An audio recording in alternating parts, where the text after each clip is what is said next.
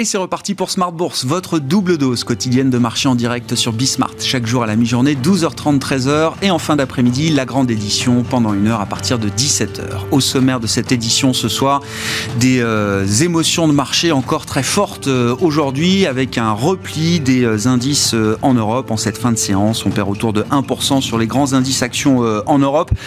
Wall Street qui était un peu à front renversé après déjà une séance de baisse hier a tenté de rebondir, mais on voit bien que le rebond se fragilise sur les marchés actions euh, américains également en cours de séance et puis beaucoup d'émotions sur les marchés de matières premières et sur le marché du pétrole en particulier avec la réunion de l'OPEP qui se termine a priori sur l'idée que l'OPEP plus qui compte la Russie euh, aujourd'hui, va continuer d'augmenter euh, graduellement sa production de 400 000 barils par jour sur le mois de janvier, suivant ainsi son plan de marche, malgré la résurgence euh, pandémique, malgré le fait que les États-Unis aient décidé de puiser dans leurs réserves stratégiques. Il y a peut-être là l'idée d'une guerre de part de marché désormais entre l'OPEP et, les autres producteurs américains, par exemple. Et donc, on a vu les prix du pétrole qui avaient déjà quand même pas mal baissé depuis 15 jours, 3 semaines. Hein, qui ont accéléré encore euh, à la baisse. On a perdu 15-20 dollars sur les cours du pétrole en, trois semaines maintenant, avec un, baril de brut euh, léger américain, alors qui a perdu jusqu'à 4% au cours de, cette séance et, qui est en, baisse autour de 63-64 dollars cet après-midi. Voilà pour la toile de fond du jour sur les marchés.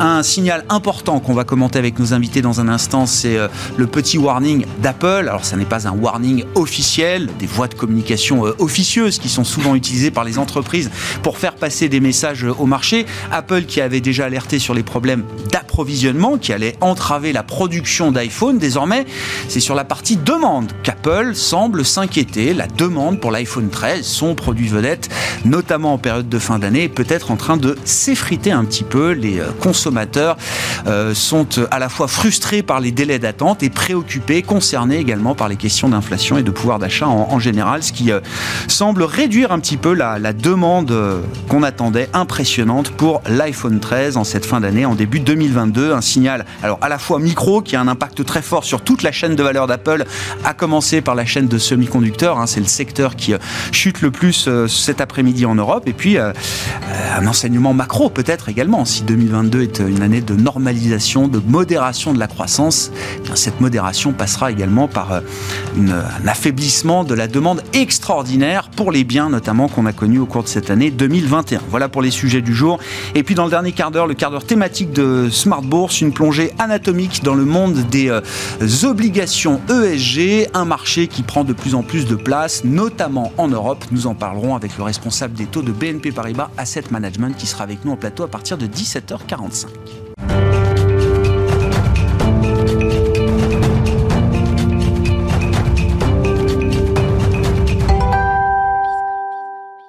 Mais d'abord, le résumé de cette euh, séance encore chargée d'émotions sur les marchés avec Alix Nguyen. La séance de baisse se confirme pour le CAC après un rebond de plus de 2% hier. Plus globalement, les places financières mondiales connaissent un nouvel accès de volatilité, ballotté entre des commentaires contradictoires quant à la dangerosité du variant Omicron et de son impact sur la reprise économique.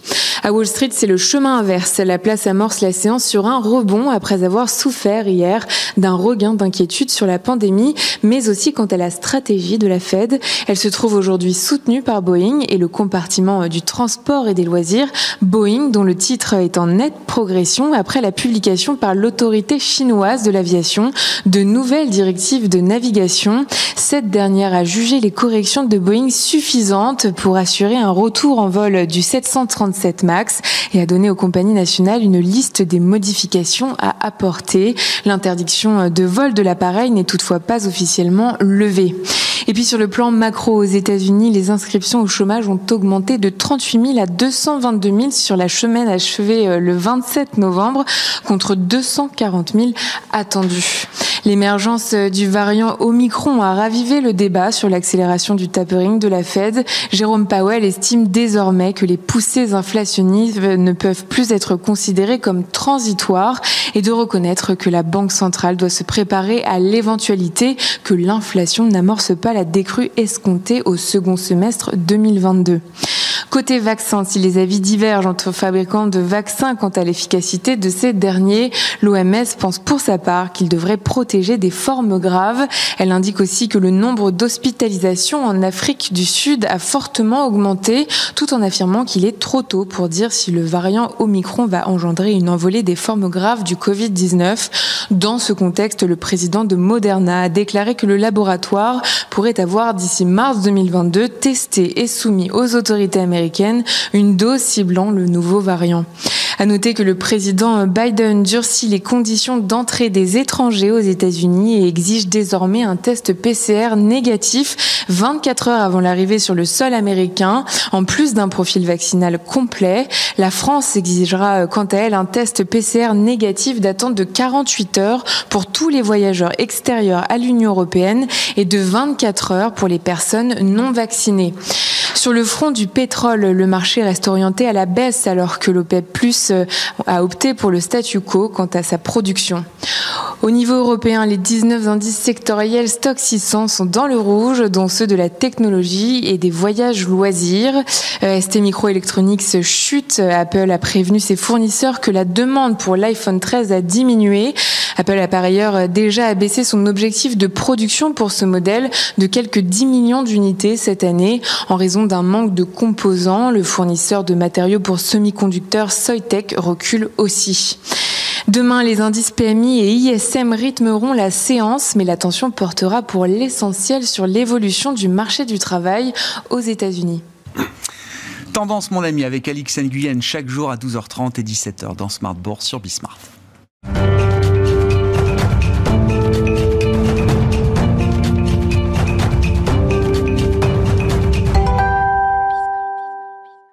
Deux invités avec nous ce soir pour euh, commenter l'actualité de la planète marché. Émeric Didet est avec nous, directeur de la gestion de Pergame. Bonsoir Émeric. Bonsoir. Ravi de vous retrouver, ravi d'accueillir également Benoît Pelloual. Bonsoir Benoît. Bonsoir. Vous êtes stratégiste chez Vega IM. C'est l'information que je mets à la une parce que à la fois euh, c'est une information microéconomique, mais vu la taille d'Apple, les sujets concernant Apple deviennent souvent des sujets macroéconomiques euh, également.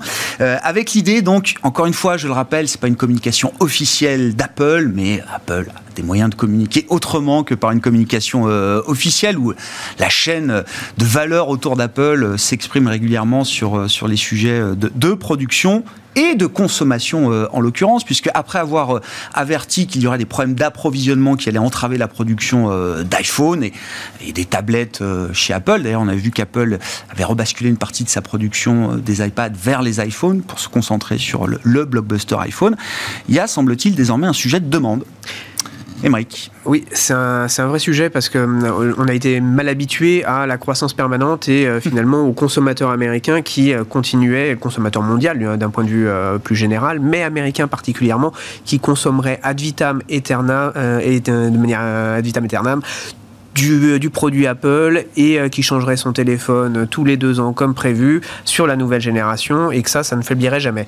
Euh, on voit qu'il y a quand même des petites limites euh, à, ces, à, ces, informations. On avait eu quand même sur tout ce qui est consommation des chiffres importants sur notamment le, les, les, taux, les taux d'incidence sur le Black Friday. Bien sûr. qui, avait été, qui avait montré que finalement sur la consommation, on avait commencé à avoir des petits doutes mm. sur le fait que les chiffres qui étaient attendus, qui étaient juste en croissance toujours aussi importante, était revu à la baisse, donc euh, avec euh, des taux de fréquentation sur les sites, mais aussi des taux euh, sur les, paniers moyens, sur l'achat qui étaient inférieurs.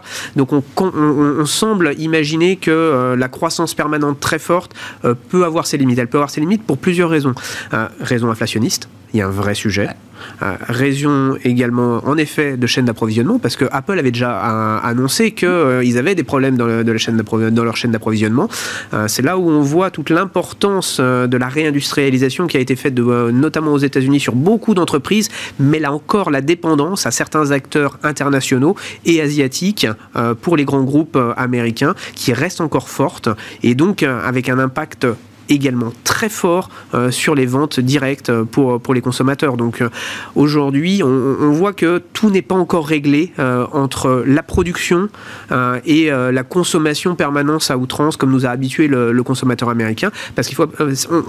on trouve que cette information est extrêmement importante. On y met un, poids fort parce qu'on sait que la consommation, c'est quand même le nerf de la guerre de l'économie américaine depuis des décennies, on peut le dire. Donc, donc aujourd'hui, quand on voit que le leader qui est Apple a des petits sujets, ça impacte quand même beaucoup plus les marchés et l'économie que, que d'autres petites informations.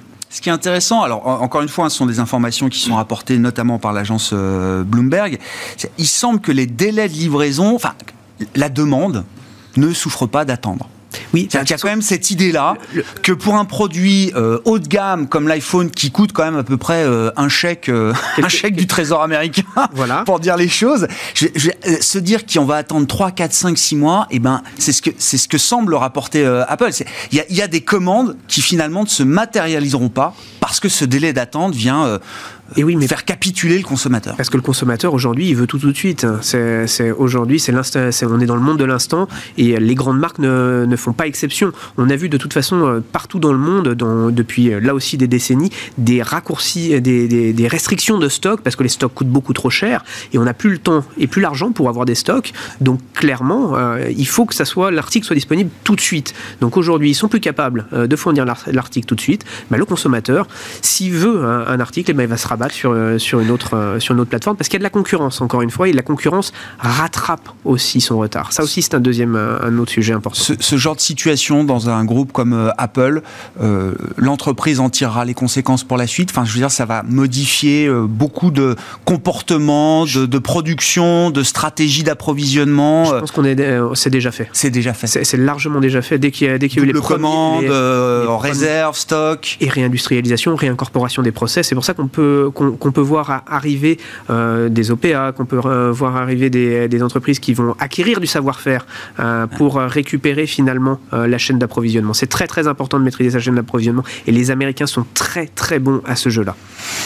Commentaire sur Apple, le sujet macro du jour, Benoît. Bah, effectivement, c'est ce qu'on évoquait avant l'émission. Même Apple, hein, on n'échappe pas au cycle, en réalité. je trouve que l'explication des délais de livraison me paraît un peu courte en ce qui concerne le consommateur. Parce qu'en en fait, ce qu'on voit, c'est pas nouveau. Euh, ce qui concerne Apple, ça concerne tout un tas d'autres euh, segments de marché. On, le voit dans, ben, dans l'immobilier, la construction, euh, l'ameublement, etc. Il y a tout un tas de secteurs qui sont victimes d'allongement des délais. L'automobile.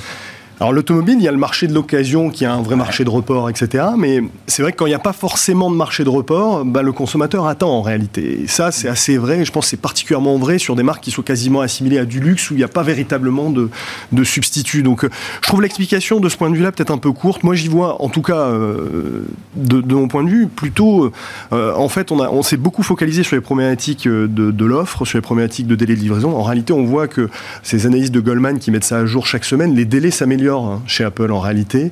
Et euh, d'après leur analyse, on n'est même pas très loin justement du rétablissement entre l'équilibre de l'offre et de, la ah, demande. En réalité, moi j'ai une lecture qui, qui, est un peu plus macro, qui est tout simplement Apple est en train de subir aussi le cycle. Et c'est, on a peut-être oublié que la vraie question, c'était que la croissance doit transiter sur des niveaux extrêmement élevés, sur des niveaux un peu plus modérés qui vont pas être mauvais, mais qui vont rester très solides. Mais malgré tout, euh, la croissance mondiale perd euh, plus d'un point et demi de croissance hein, euh, mm. par rapport à, cette année, l'année prochaine. Et, voilà, et même des sociétés comme Apple ne vont pas y échapper. Et, effectivement, on voit là-dedans une normalisation du comportement du consommateur, qui est déjà en cours. Hein. Quand on regarde les chiffres du PIB US, la consommation de biens s'était contractée de l'ordre de 9%, je crois. Si on regardait les biens de consommation durable, c'était quasiment de l'ordre de plus de 20%, mmh.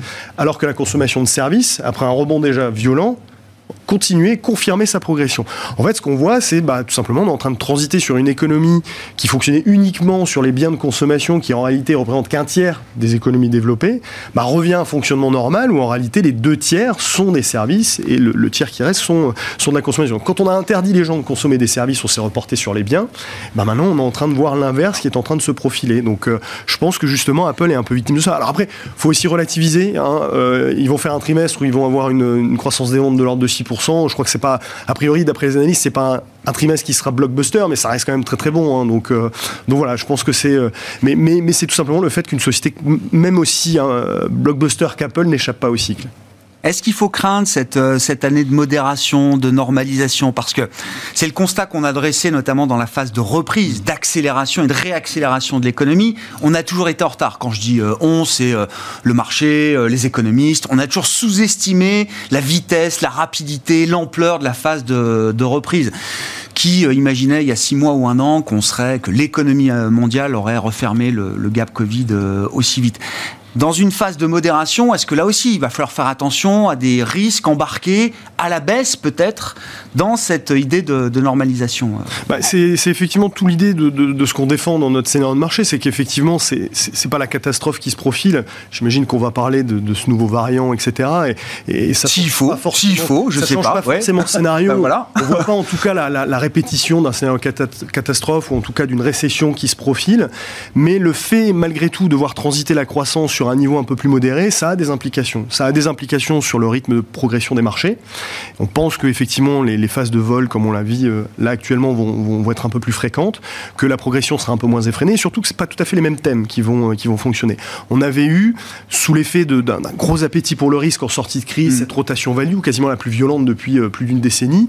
bon, bah ça, c'est passé. L'appétit pour le risque est, normalisé. Les primes de risque sont revenues sur un moyenne historique, hein, globalement aux États-Unis comme en Europe sur les marchés actions. donc, du coup, c'est une, une progression qui est probablement un peu plus modérée, et pas tout à fait les mêmes thèmes. On revient à des choses un peu plus qualité, croissance, parce qu'on perd en visibilité. C'est plutôt sous cet angle-là qu'on voit l'évolution et, cette modération de la croissance. Maintenant, encore une fois, c'est pas du tout la catastrophe qui se, profile. Il y a encore la marge de progression pour, pour les marchés. Euh, pour s'en convaincre, effectivement, la, hausse, la sortie de crise est impressionnante, mais en fait, elle ne fait que refléter euh, le rebond des profits des entreprises. Si vous regardez un indice comme, le CAC, hein, euh, qu'on suit particulièrement, les profits sont contractés de 45%, et ils ont rebondi de 90%. En réalité, la progression des indices actions est même insuffisante par rapport à la, au rebond des résultats. C'est-à-dire que les, multiples de valorisation, même s'ils sont élevés, ils ont même un petit peu baissé. Donc en réalité, il y a même encore de la marge pour progresser. Par rapport au niveau de valo d'avant-crise de janvier-février 2020. Exactement. Et donc du coup, le, simple fait d'avoir une croissance qui ralentisse, on perd en visibilité, mais en réalité, il y a encore de la place pour une croissance des profits encore assez soutenue.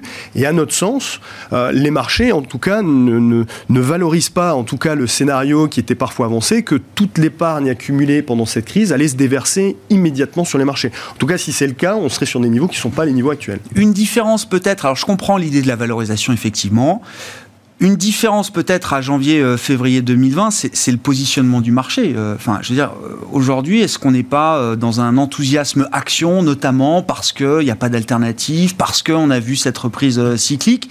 De ce point de vue-là, est-ce que le marché, le positionnement de marché n'est pas un peu plus extrême euh, euh, sur les actions qu'il ne l'était avant la crise. Alors c'est vrai qu'il y a notamment cette divergence de plus en plus régulière avec le marché des taux. Parce qu'on regarde les taux longs, on voit que c'est pas c'est pas forcément l'euphorie totale qui se profile euh, dans, dans, le scénario.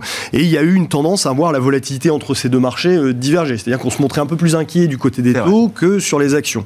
Là, il semblerait qu'on revienne, on rentre un peu dans le rang côté action avec la, phase de volatilité qu'on qu'on est qu'on est en train de vivre. Ensuite, il y avait aussi un équilibre un peu enfin qui, soulevait. De ça permet d'effacer un peu de complaisance, vous dites là, ce retour de volatilité sur les actions. Effectivement, ça nous rappelle aussi que la situation est loin d'être réglée. La pandémie se rappelle quand même à nous. En fait, euh, quand on regarde ce qui se passait euh, juste avant cette phase de correction là, euh, on était dans un environnement dans lequel le nombre de cas était en train de remonter fortement, notamment en Europe, en Allemagne, dans les pays d'Europe de l'Est, et des équilibres assez bizarres où l'hôtellerie loisir surperformait, le pétrole continuait de progresser, cette rotation value qui se mmh. remettait en fonctionnement. Et le seul sujet qui, qui les marchés, c'était on va resserrer la politique monétaire trop vite, les taux vont remonter, attention, etc.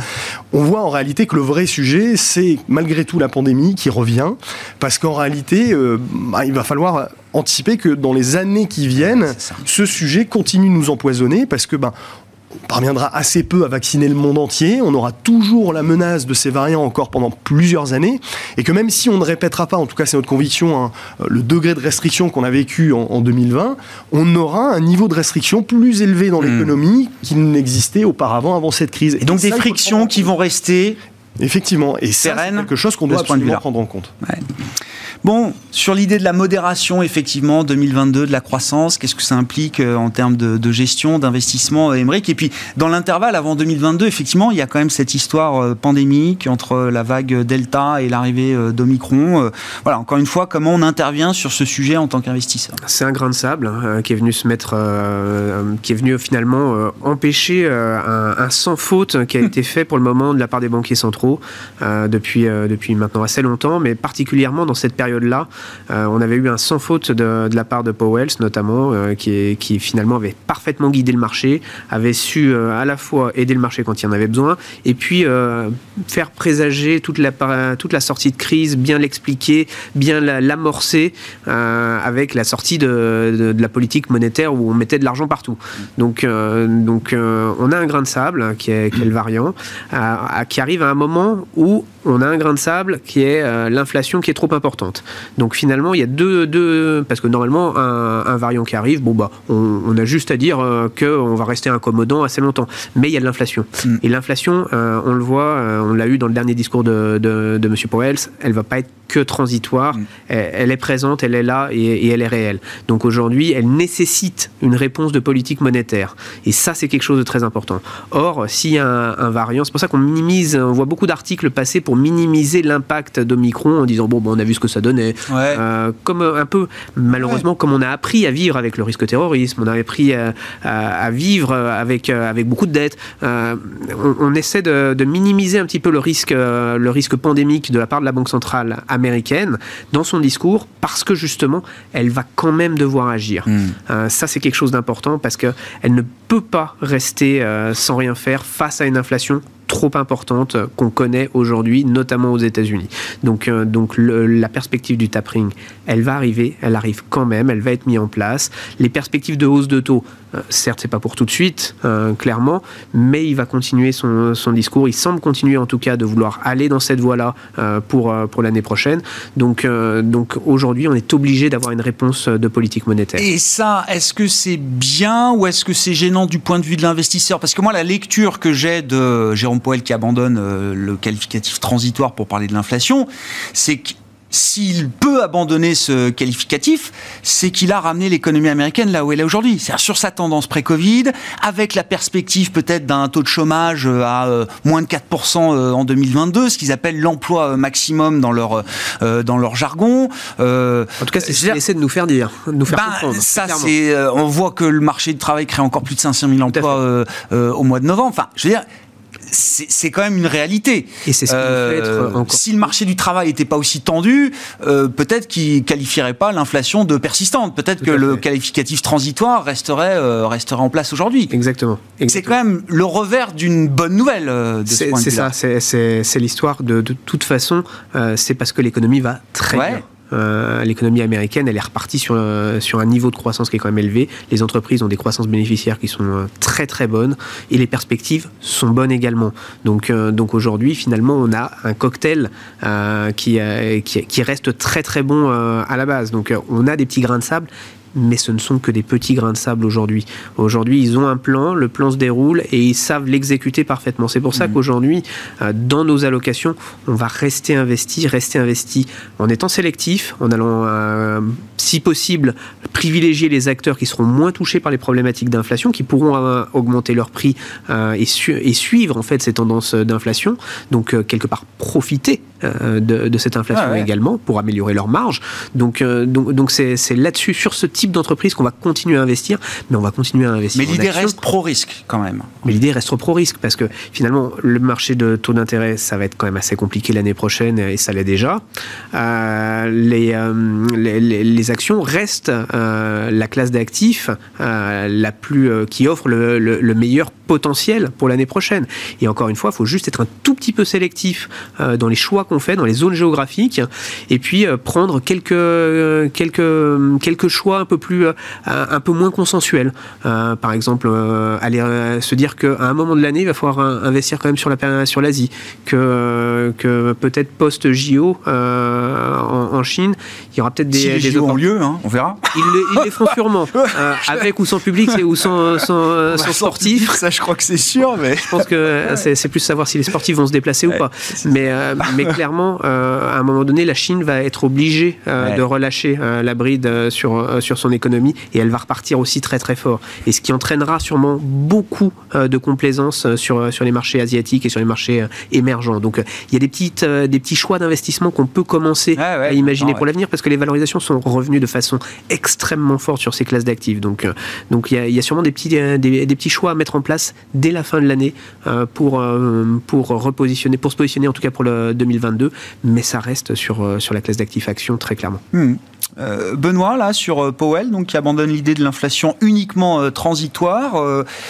bon, est-ce que vous partagez l'idée que c'est quand même le revers d'une bonne nouvelle parce que l'économie américaine est là où elle est aujourd'hui? Et puis, est-ce que ce changement de, langage, de wording, est-ce que ça implique une, une manière de réagir différente désormais pour la Réserve fédérale américaine par rapport à toute la stratégie qu'elle a menée jusqu'à présent et qui est restée plutôt cohérente, hein, c'est-à-dire emploi, emploi maximum, tout pour la croissance, mm. et on s'occupera de l'inflation une fois qu'on aura euh, réglé ce sujet.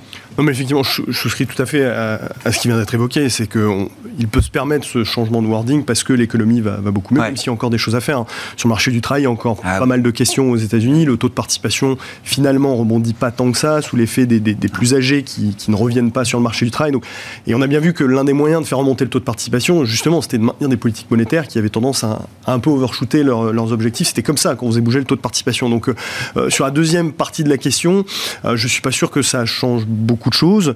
Euh, maintenant, ça relâche un petit peu la pression euh, malgré tout. Alors, il a bien évoqué effectivement que c'était du, on pouvait enlever le qualificatif transitoire, mais que dans leur scénario, on s'attendait toujours à ce que l'inflation euh, se calme à partir du second semestre de, 2022.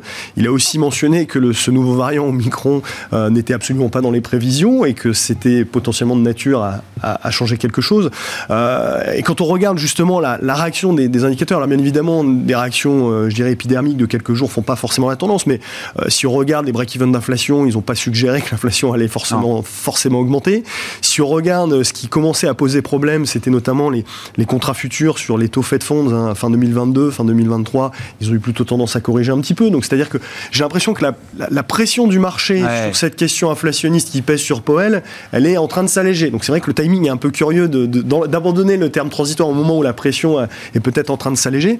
quoi qu'il en soit, nous on est assez convaincus et que ce tapering va aller au bout, qu'il accélère, c'est même tout à fait possible. Il ne faut pas rester sans rien faire face à ces pressions euh, inflationnistes. Maintenant, ça ne remet pas en cause l'idée que cette phase d'inflation va probablement se calmer à un moment ou à un autre, va aller de pair avec justement la normalisation de, de l'économie, et que l'objectif réel de la Fed, euh, c'est ce que Powell s'est c'était forcé à faire, c'est de distinguer le tapering du resserrement réel de sa politique monétaire. C'est en fait de stabiliser le bilan de la Fed. Mm. Et donc pour moi, le fait qu'on accélère un petit peu ne préjuge pas spécialement qu'on va relever les taux un peu plus tôt. Euh, c'est pas forcément automatique. Euh, on voit bien que ce, cet objectif d'inflation targeting, il est moins important aujourd'hui pour les banques centrales comme la Fed ou la BCE, qui ont des, des, des contraintes qui sont, des objectifs qui sont plus généraux mm. que d'autres banques centrales. D'ailleurs, les banques centrales qui relèvent les taux euh, de façon aussi euh, aussi, rapides sont celles qui n'ont que l'inflation targeting dans leurs objectifs. Les objectifs de la Fed et de la, BCE, notamment, sont plus larges et donc ça implique d'avoir une réaction qui peut être un peu différente. Et en tout cas, je pense qu'on va rester dans un scénario où on prendra beaucoup de précautions pour normaliser cette politique monétaire y compris du côté de la BCE. Plus encore, même peut-être, du côté de la BCE. non, parce que là, pour le coup, la alors, on rigole du, du, du, du, changement de communication de Jérôme Powell parce qu'il abandonne le mot euh, transitoire, mais que dire euh, à ce moment-là de la communication de la, de la BCE? Fin octobre, dernière réunion, Christine Lagarde nous dit euh, Moi, je vous le dis, la main sur le cœur, on va arrêter le programme d'achat d'urgence pandémique fin mars une manière de se préengager euh, six mois avant quand même. Euh, d'autres l'ont soutenu. Hein. Euh, François Villeroy de Gallo, Banque de France, Conseil des gouverneurs dit pareil. il faut, faut nous croire. On est sérieux quand on dit qu'on va arrêter le, PEP fin mars.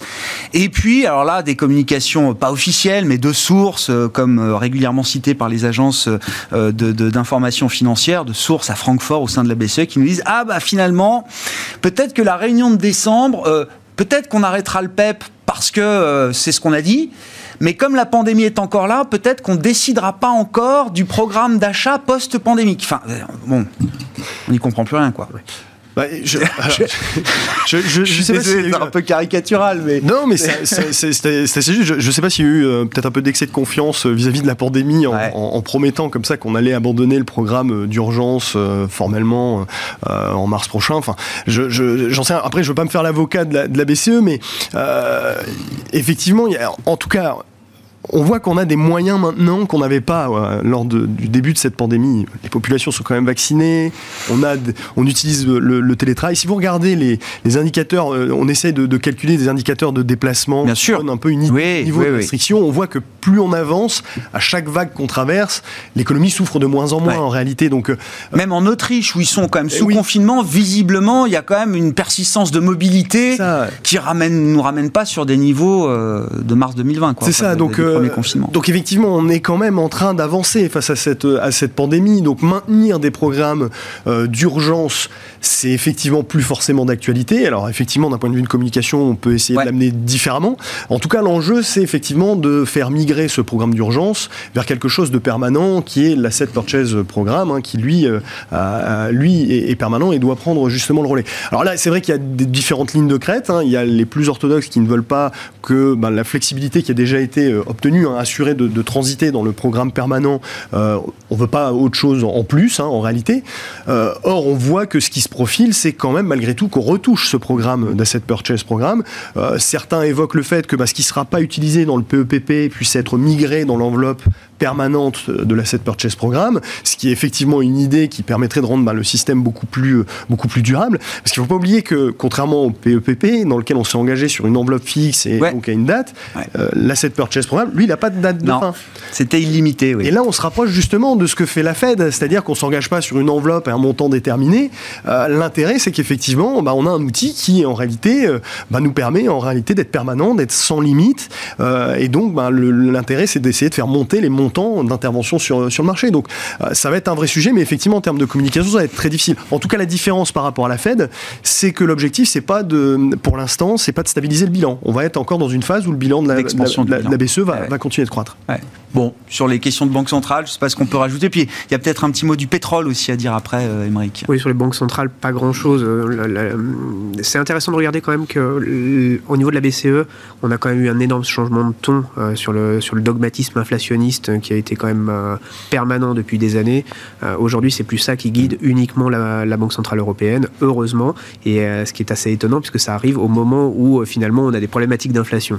Donc, donc ça, c'est c'est assez intéressant. Euh, mais il n'empêche qu'on a enfin une, une, banque centrale qui, euh, qui certes navigue un tout petit peu à vue, euh, a quelques, quelques, un peu plus d'aléas dans sa communication, mais va plutôt dans le bon sens parce que on a souvent eu beaucoup de restrictions au niveau de la banque centrale pour, pour émettre de l'argent, pour émettre des programmes d'aide et, finalement pour soutenir les économies. On a souvent été contraints, restreints, mmh. avec soit dans le temps, soit, soit au niveau des montants, soit au niveau des, des actifs éligibles. Aujourd'hui, on est beaucoup plus souple et quand on, quand on voit ces programmes qui sont aujourd'hui sans date limite, euh, avec des montants qui ne sont pas forcément définis, on est beaucoup plus, euh, on, voit qu'il y a beaucoup plus de souplesse et on en vient à ce que fait, euh, à devenir concurrent par rapport à ce que fait Il y a plus d'efficacité, vous dites, plus dans d'efficience. D'efficience, oui, c'est ça. avec cette flexibilité qu'on se donne aujourd'hui. Ça, c'est plutôt bon signe. C'est bon signe pour l'avenir parce que, parce que ça veut dire qu'on va avoir des politiques monétaires qui vont être beaucoup plus favorables pour soutenir l'économie européenne, là où on avait toujours une Fed en face qui a toujours été ultra favorable, euh, sans commune mesure avec la Banque Centrale Européenne, qui elle a, fondu dans, des, de nombreux dogmatismes pendant hmm. des années, et on a enfin, on voit le bout du tunnel en fait, avec finalement du libéralisme dans la Banque Centrale comme on n'a jamais eu en Europe, et ça c'est très très bon signe. Donc ça c'était pour la Banque Centrale. À ce titre, dans les déclarations de Powell, il y avait aussi quelque chose de très intéressant sur euh, ce, moindre poids probablement de l'inflation targeting. Il a quand même expliqué que la relation entre euh, la monnaie, l'inflation et la croissance était très très forte auparavant, sauf que ça fait 40 ans que ça marche plus. Hmm.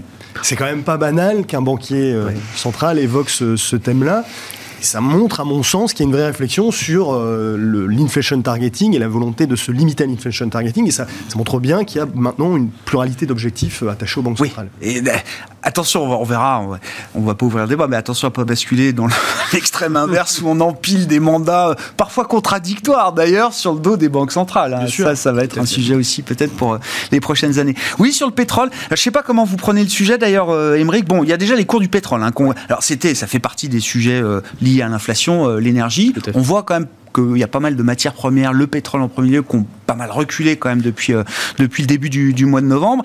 Et puis, euh, ben, un espèce de bras de fer entre les États-Unis, l'OPEP, Joe Biden qui envoie un message politique à l'OPEP en puisant, alors symboliquement, dans ses réserves stratégiques, et puis l'OPEP, qui bah, continue d'augmenter ses quotas de production euh, comme le plan le prévoyait. Exactement. C'est un, actif qui est extrêmement intéressant, le pétrole, parce qu'il a toujours guidé euh, beaucoup les, économistes euh, sur, sur plein de sur les sujets d'inflation, sur les sujets de, croissance également.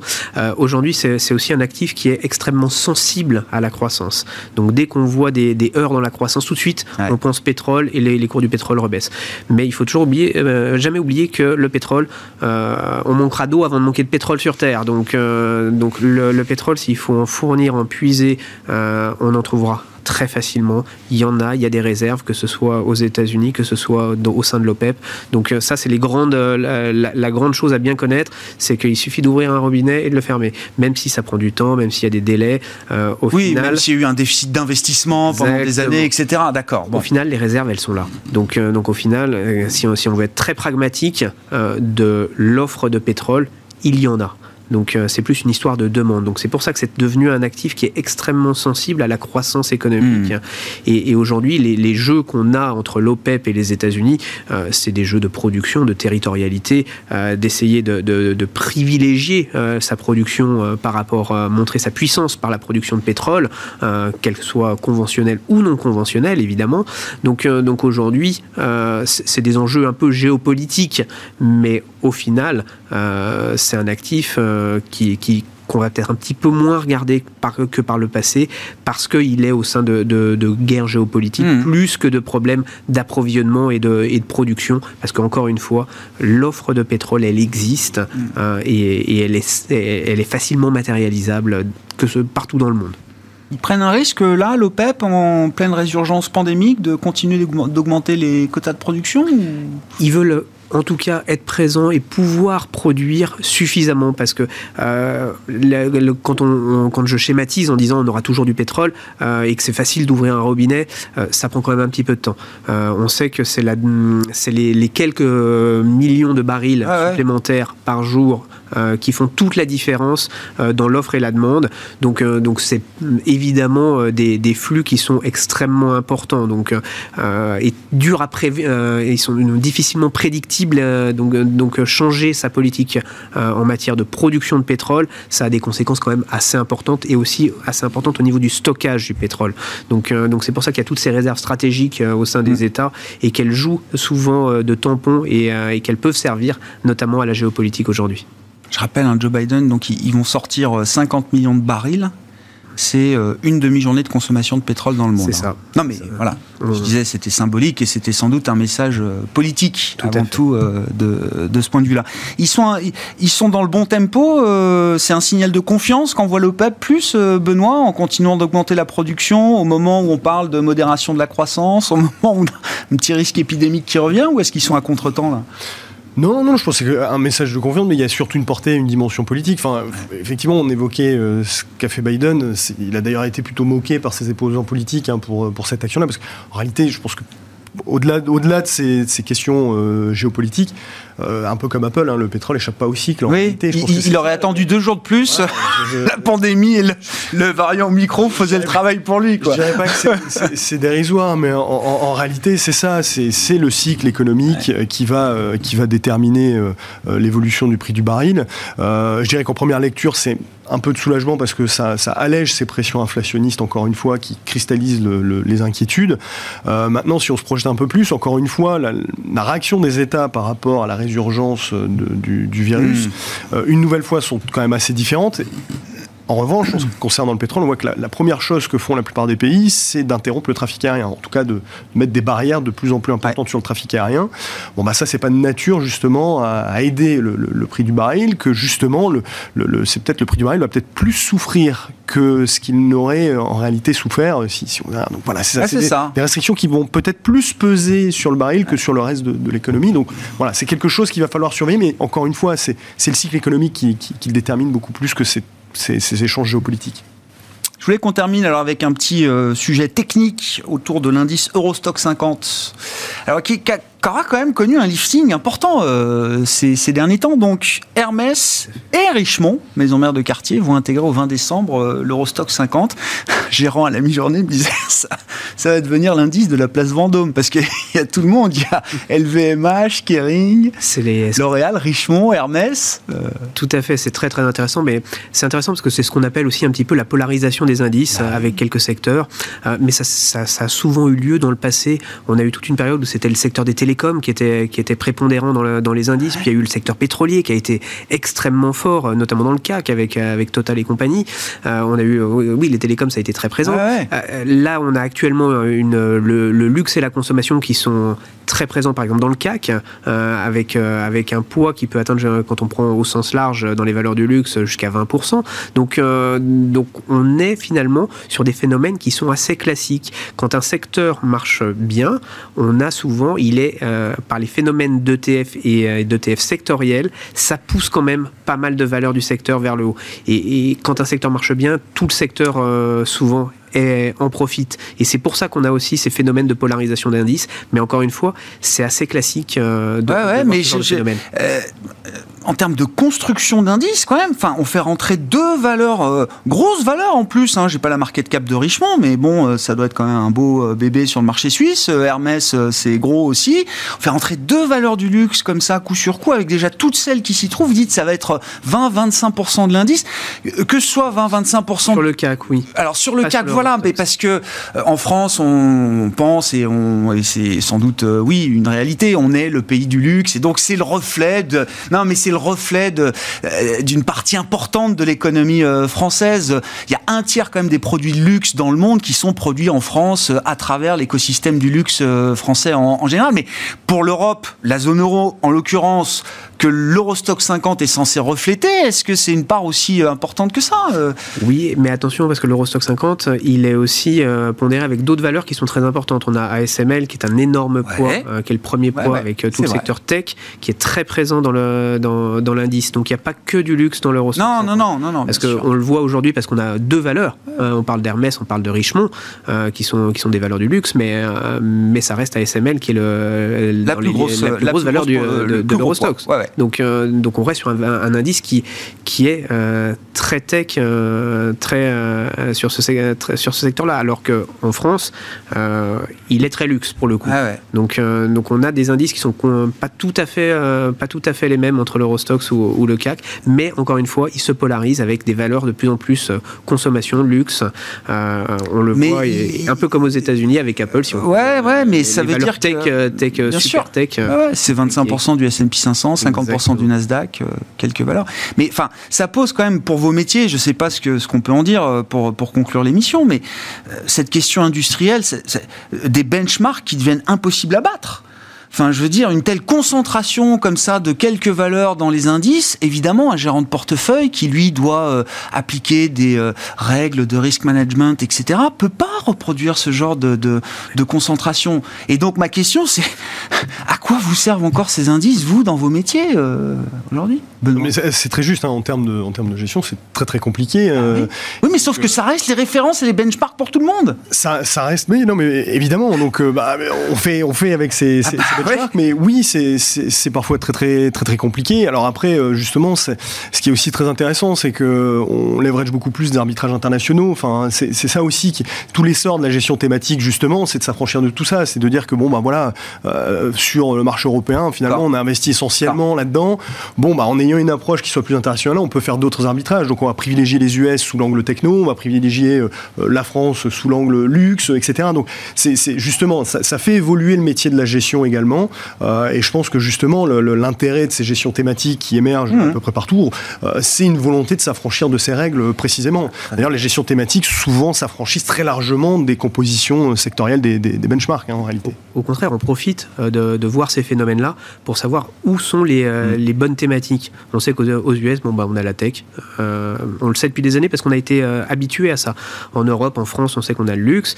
On, le sait. Et, et on, on est quelque part conforté en voyant que c'est les premiers poids des, euh, les premiers poids des indices. Ça stabilise quand même ces secteurs face à les. D'accord. Exactement. Donc c'est pour ça que ça reste euh, quand même à regarder euh, ah bah bien pour, sûr. pour les géants. Bon, pour le 20 décembre, hein, l'entrée d'Hermès et de Richemont au sein de l'Eurostock 50. Merci beaucoup, messieurs. Merci d'avoir été avec nous pour cette discussion de marché dans Planète Marché ce soir. Émeric Dida, directeur de la gestion de Pergame, et Benoît Pelloal, stratégiste de Vega IM, étaient nos invités.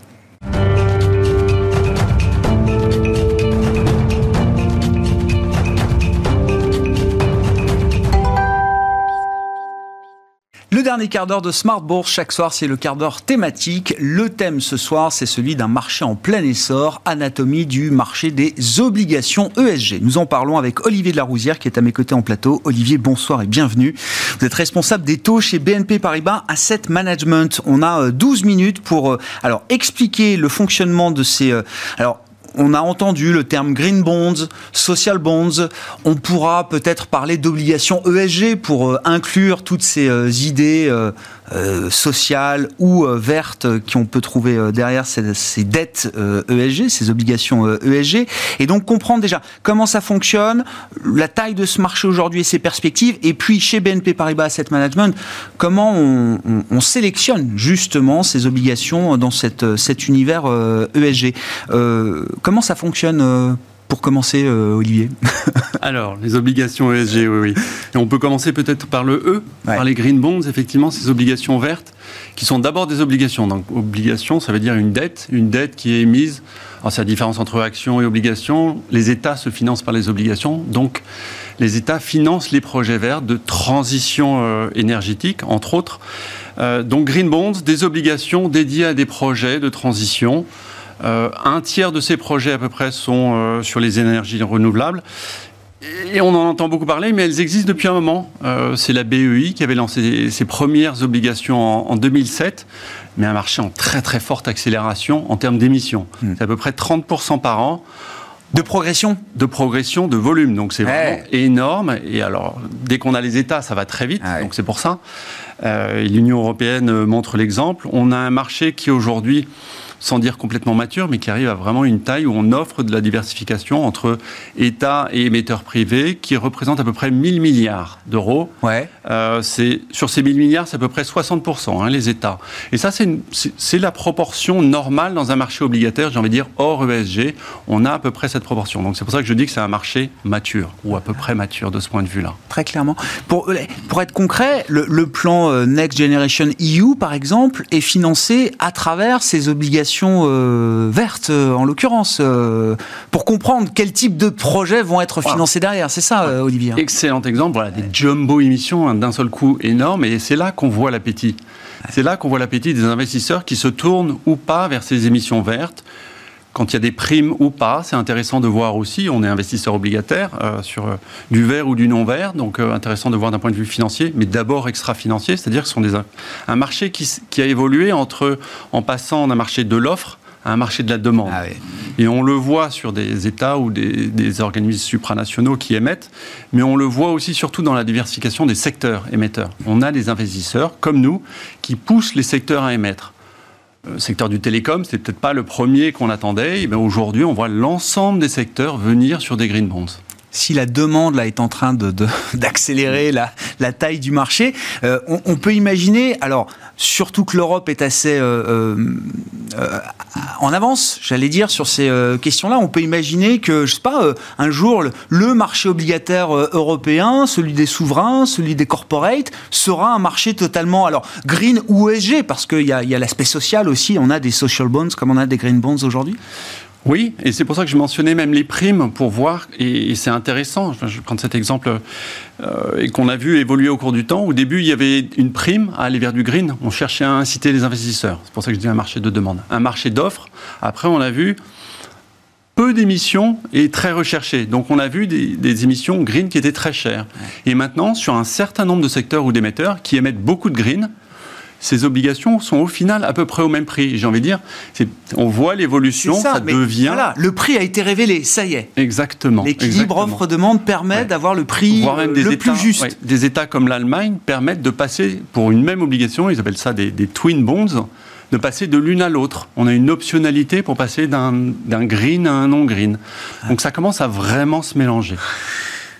Qu'est-ce qu'on peut dire de l'authenticité, de la sincérité mm. du financement des, des, mm. projets à travers euh, ces dettes obligataires, euh, Olivier, parce que c'est ça qui fait tout l'intérêt justement euh, pour l'investisseur qui cherche de l'impact c'est de pouvoir aller vérifier, j'allais dire presque mois après mois ou année après année en tout cas, le financement des projets et la réalité des projets financés.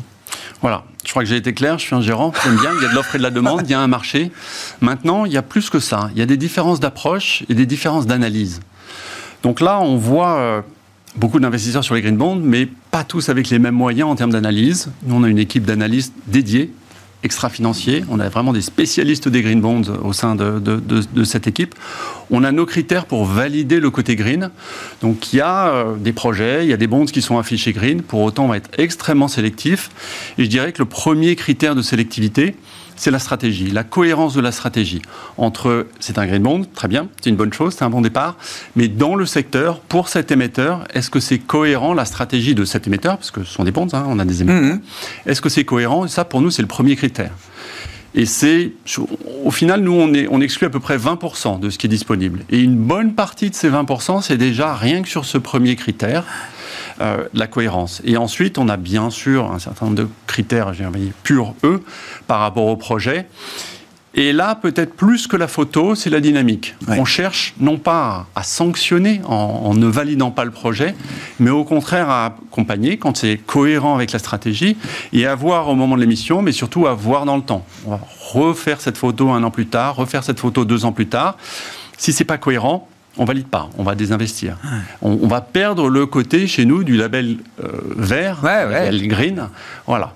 Et, bien sûr, on décline, j'ai envie de dire, ces convictions, soit dans un fonds spécialisé, on a un fonds qui ne fait que du green, donc vraiment euh, concentré, et c'est pour ça qu'aujourd'hui il fait plus d'un milliard d'euros, il est très diversifié, plus de 200 titres. Ça, c'est bien, mais c'est surtout une stratégie qu'on applique dans l'ensemble de de nos investissements obligataires, où on a pour nous, en interne, une prime en interne pour que les gérants obligataires soient incités à aller sur ah, du green plutôt que sur du non-green. Oui, donc ces rendez-vous, c'est tous les ans, on va faire le point avec l'émetteur pour euh, voir ce qui a été financé, ce qui sera financé, ce qui reste à financer, ce qui sera financé euh, demain. En termes de... Alors, je parle aux gérants, là, bien sûr, euh, Olivier, en termes de, de, rendement, parce que sur le marché obligataire, on est quand même généralement guidé par une logique de rendement. Euh, si les obligations OSG, euh, comment dire, ont, une prime justement euh, environnementale, green euh, en l'occurrence, quand on essaye de faire du bien à la planète, ça, mérite une prime. Ça veut dire que la dette est un, peu plus chère en termes de, de prix, et donc la corrélation inverse veut qu'il y ait un peu moins de rendement peut-être pour l'investisseur obligataire. Est-ce que c'est une équivalence? Est-ce que c'est une équation qui fonctionne? Ou est-ce que c'est pas tout à fait comme ça que ça se passe? Alors, c'est une bonne question, parce qu'effectivement, c'est clair que quand on réduit l'univers, en tout cas sur, en termes d'obligataires, si on enlève quelque part les mauvais élèves, on va aller sur des La meilleure qualité, souvent, c'est synonyme d'un taux plus bas. Une prime de risque moins forte, un taux plus bas. Alors, votre raisonnement est tout à fait juste, mais j'ai envie de dire, heureusement, il y a la dynamique qui sauve. C'est-à-dire qu'on va effectivement financer des projets, on va financer des émetteurs qui sont cohérents par rapport à ces projets, et en les accompagnant, eh ben, le calcul que l'on fait, c'est que toute cette stratégie va fonctionner, que l'émetteur va y gagner dans sa stratégie, va y gagner dans sa stratégie verte aussi, et que quelque part, son financement va être accompagné par plus d'investisseurs et son taux de financement va baisser. Mhm. Donc, comme on le sait, dans l'obligataire, le taux qui baisse, le prix qui monte, pour moi qui ai déjà investi, on y gagne, mais dans la dynamique. Quand on prend la photo telle qu'elle, oui, on se prive d'une prime de rendement, mais qui est euh, pour des projets moins, moins ah eux. Ouais, je comprends. Il y, a, des secteurs en particulier euh, qui sont très en avance, très émetteurs aujourd'hui de, green bonds par rapport à d'autres euh, sur ce marché? Justement, c'est la bonne nouvelle, c'est que non, plus maintenant. Euh, alors les États, je l'ai dit, écrasent, mais au sein des corporates, on a vraiment tous les secteurs. Je disais jusqu'au jusqu'au télécom, on a eu beaucoup de utilities, évidemment, qui voulaient se donner une bonne image par mhm. rapport à, leur mauvaise image de base euh, dans, dans, l'environnemental. Et on voit qu'il y a beaucoup de stratégies qui sont cohérentes. Au début, il y avait des choses très peu cohérentes par rapport au secteur et on voit qu'on accompagne. Donc ça, c'est la bonne nouvelle, c'est que sur des secteurs qui cherchaient à prouver, eh bien, on voit déjà, parce que ça fait un, maintenant quelques années qu'on a, qu'on a du recul par rapport à, à cette dynamique, ça fonctionne. Quand vous dites stratégie cohérente, c'est qu'on on est à un moment, enfin au départ, on avait des, émetteurs qui émettaient du verre parce qu'il fallait émettre du verre, mais qui finalement n'avaient pas les projets stratégiques à financer. Euh, avec le, montant, le résultat de ces. Au-delà des projets, c'est peut-être le reste de leur activité. Le projet lui-même, de manière très isolée, était tout à fait euh, euh, oui, oui, pertinent. Oui, bien sûr. Oui, je comprends. Mais dans la cohérence stratégique de l'entreprise, ça pouvait euh, mm. dissonner euh, un petit peu. C'est plus le cas aujourd'hui. J'avais une question aussi.